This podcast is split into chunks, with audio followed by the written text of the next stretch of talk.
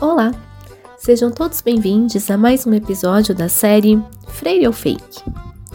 Este podcast foi produzido por estudantes da pós-graduação em Letras da Universidade Federal do Paraná, que cursaram a disciplina Tópicos Avançados em Linguística Aplicada, Pedagogia Freiriana, Educação Linguística e Linguística Aplicada, ofertada pelas professoras Adriana Matos Braim e Ana Paula Beato Canato. Ao longo de quatro episódios, analisaremos de perto algumas das críticas mais recorrentes sobre a obra e o pensamento de Paulo Freire, para tentar avaliar, com informação de base científica, o quanto há de verdade ou de fake nesses comentários sobre o pedagogo pernambucano, patrono da educação brasileira desde 2012 e mundialmente reconhecido pelo seu trabalho na alfabetização de adultos.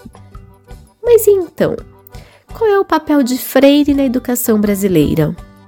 Por que o seu método de alfabetização é tão criticado por uns e tão elogiado por outros? Nesse podcast, vamos refletir sobre esses e outros temas. Gostou do assunto? Então fique com a gente. Este é o segundo episódio do podcast Freire ou Fake. Nele trazemos para discussão o seguinte questionamento: Pode-se dizer que Paulo Freire é o culpado pelos problemas da educação brasileira? Para refletir sobre isso, vamos começar contextualizando.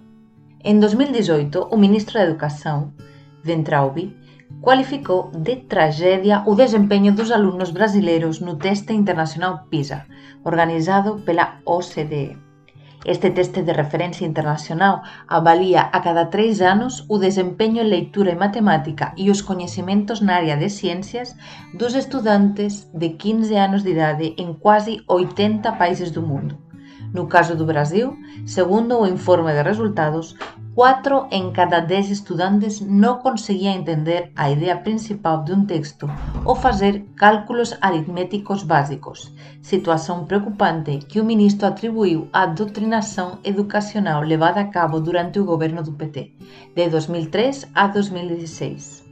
Mas o mesmo informe PISA indicaba tamén que os países que apresentaban os alumnos con mellores resultados eran aqueles en que a diferenza de recursos materiais entre escolas públicas e privadas era menor.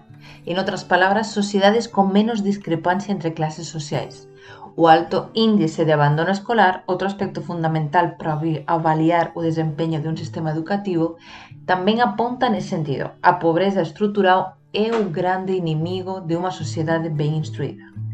Sempre é bom lembrar tamén que ensino medio, que comprende a idade avaliada no teste PISA referido, depende do orçamento e das decisións tomadas pelos gobernos estaduais, así que a crítica de Ventraubi que culpabiliza un único partido político pela situación da educación brasileira como un todo é unha fala irrecorrente, tanto que xa virou senso común, que oculta o verdadeiro problema esencial, a desigualdade que existe no país e a diferenza de oportunidades de ensino e aprendizagem que enfrenta unha grande parcela da população. Tudo isto para dizer que como estrangeira, sou natural da España, que resido no Brasil há un tempo e que traballa como profesora, non poso deixar de perceber como ven crecendo nos últimos anos un movimento que atribui o fracaso escolar no país a un factor único que pouco ten a ver con as cuestións socioeconómicas apontadas pelas pesquisas, aplicación do chamado método Paulo Freire. Esta crítica acirrada contra o pedagogo de esquerdas contrasta enormemente coa visão que se ten dele no mundo afora, onde ele é unha figura respeitada e moitas veces de referencia. A partir de aquí surgen algunhas cuestións. Pódese realmente atribuir o suposto fracaso da educación brasileira ao legado de Paulo Freire? A doutrinación ideolóxica inspirada no método Paulo Freire nas escolas públicas brasileiras? Existe de fato unha escola neutra como pretende ser a escola sem partido, por exemplo? Oi, Marta.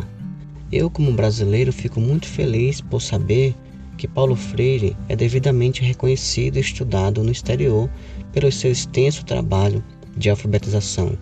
Por outro lado, vejo que no Brasil ele ainda é questionado por alguns segmentos da sociedade do país.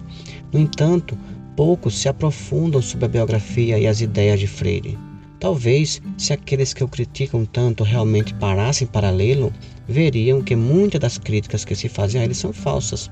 Nesse sentido, para responder aos seus questionamentos, penso que seria importante falar primeiramente sobre quem foi Paulo Freire, o que ele desenvolveu sobre filosofia da educação e, por fim, tentar perceber como e se as suas ideias estão, estão de fato no cotidiano da escola como um método de ensino.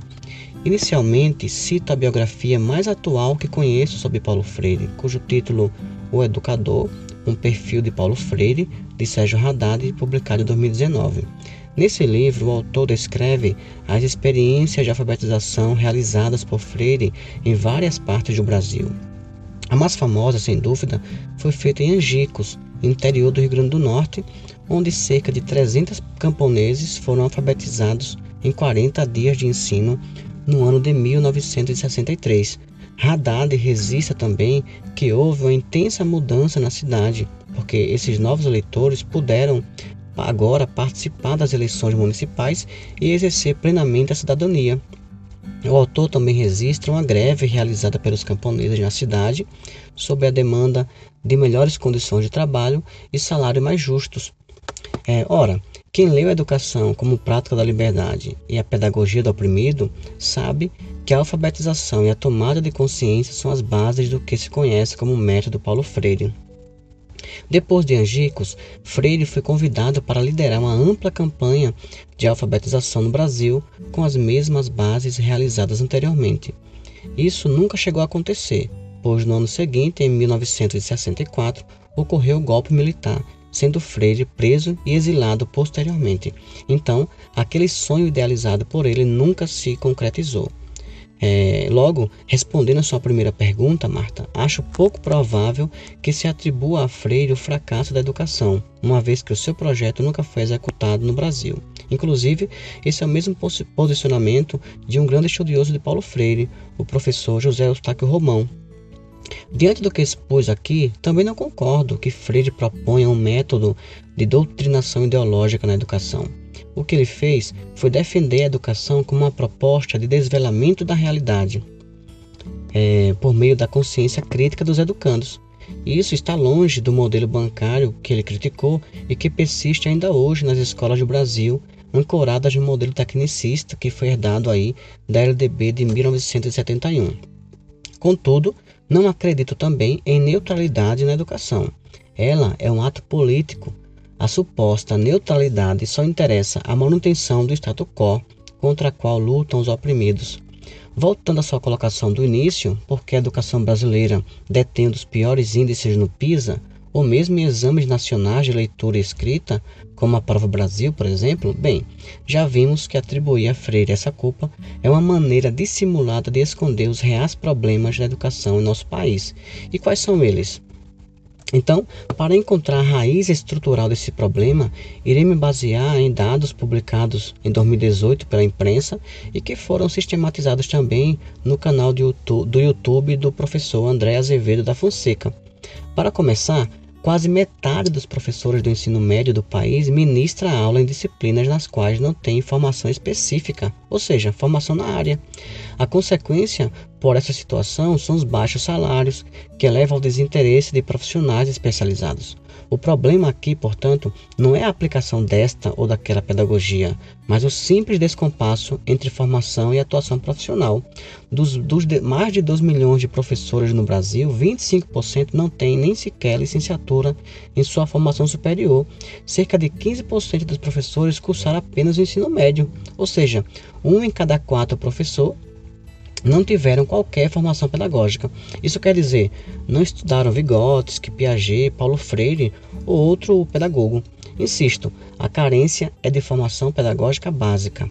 Entre os professores que atuam em creche, 35 estudaram só até o ensino fundamental ou ensino médio. Observe a dimensão do problema.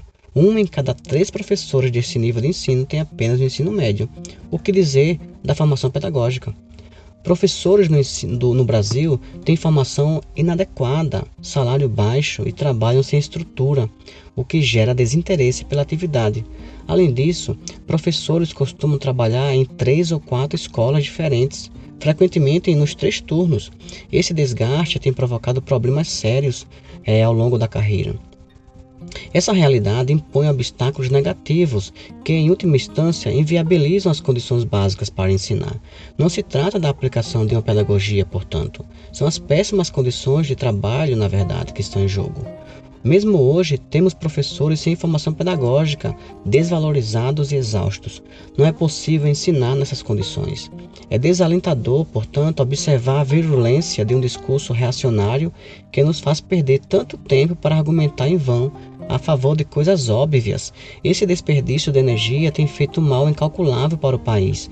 Os problemas reais são deixados de lado para que a energia seja desperdiçada para atacar de forma grosseira e preconceituosa o autor brasileiro mais estudado nas melhores universidades do planeta. Em vez de fazer como Harvard, Princeton ou outras universidades onde Freire é influente, os reacionários simplesmente se aprisionam em suas paranoias e desperdiçam esse conhecimento. Temos hoje, inclusive, um governo que desvaloriza a educação e os seus profissionais. Concluindo, então, Juro que tento guardar o pessimismo dos problemas de nossa educação para dias melhores. A esperança é que os educadores e as educadoras se organizem para que em 2022 essa estupidez não provoque um apagão ainda mais grave na educação.